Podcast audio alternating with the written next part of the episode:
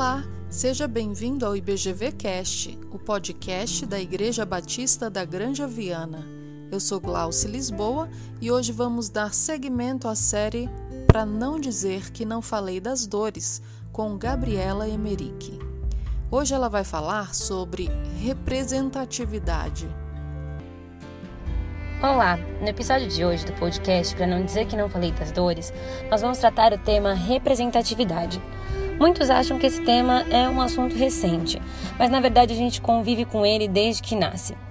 Não sei se você se lembra, mas é muito comum que as famílias façam relação das características da criança com alguma característica de uma, um membro da família.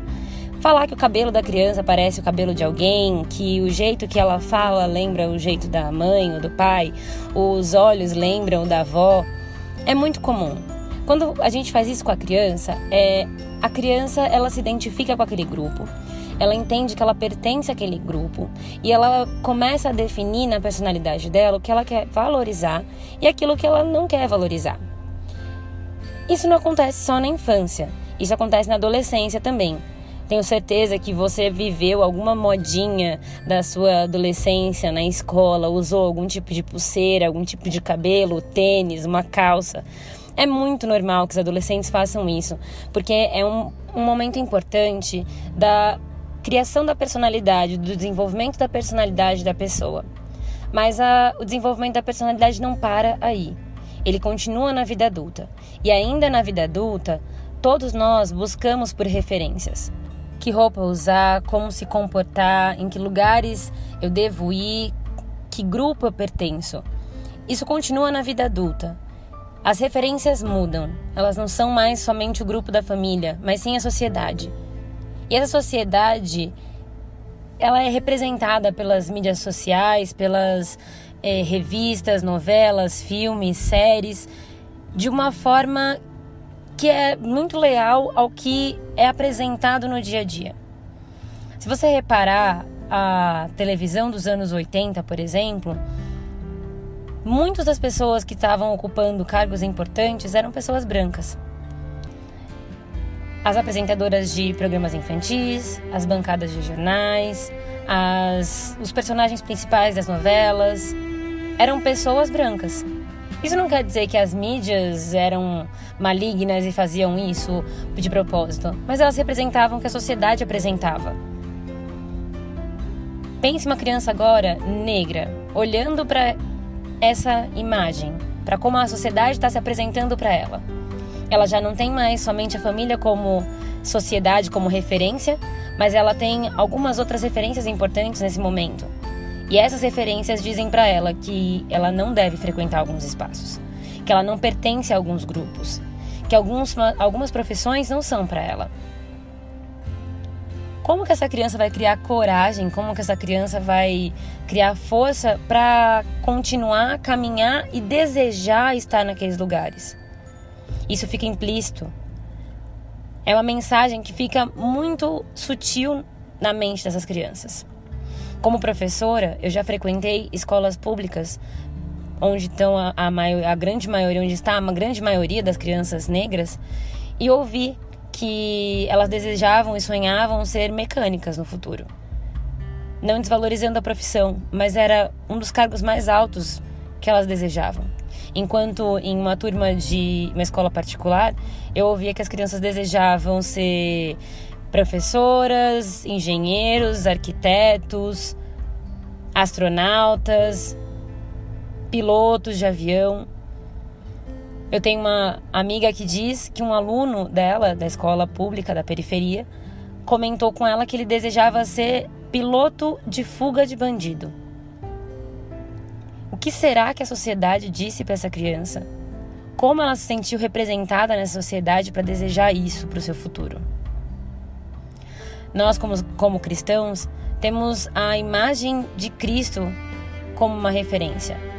Paulo mesmo em Coríntios, ele diz que devemos ser imitadores dele, assim como ele é imitador de Cristo. Ele está falando do caráter de Cristo.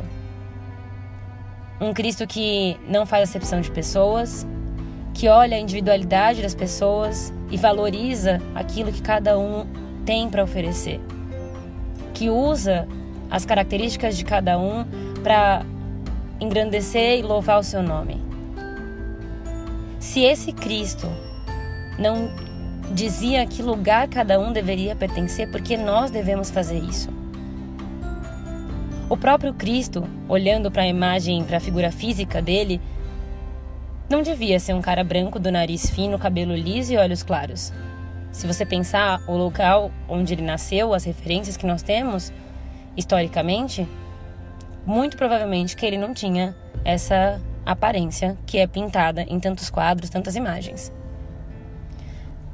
Nós temos que mudar a imagem que é passada para as pessoas.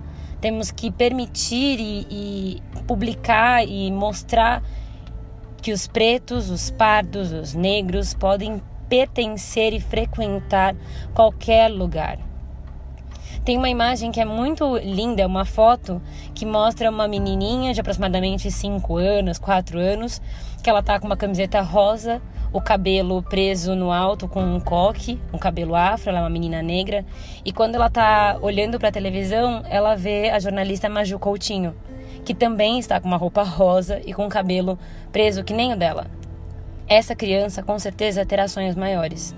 Ela sabe que ela pode frequentar e ela pode pisar no lugar como âncora de um jornal de uma emissora tão grande quanto a Rede Globo. Ela sabe que os sonhos delas não são pequenos, que ela pode sonhar alto.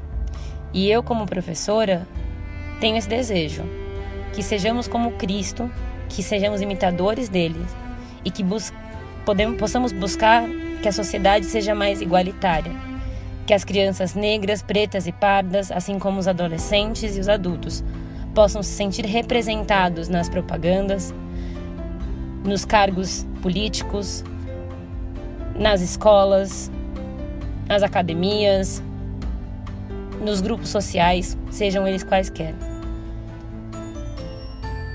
que eles possam se sentir representados e que eles possam sonhar em frequentar esses lugares. Seja por meio da mudança vinda de um jeito doce, seja por meio da mudança vinda de um jeito da obrigação, da cota, da lei, da necessidade. Questione, pense e mude. Faça diferente do que foi feito até aqui, porque muito ainda precisa ser feito para que esse assunto não seja mais necessário. Bom, então hoje a Gabi falou sobre representatividade. E aí, gostou do nosso podcast? Quer ouvir mais? Então acesse os episódios no site da nossa igreja www.ibgranjaviana.com.br ou acesse também de qualquer plataforma de podcast instalada no seu celular. Basta digitar IBGV Cast que você vai encontrar todas as devocionais gravadas nas plataformas. Abraços e até mais!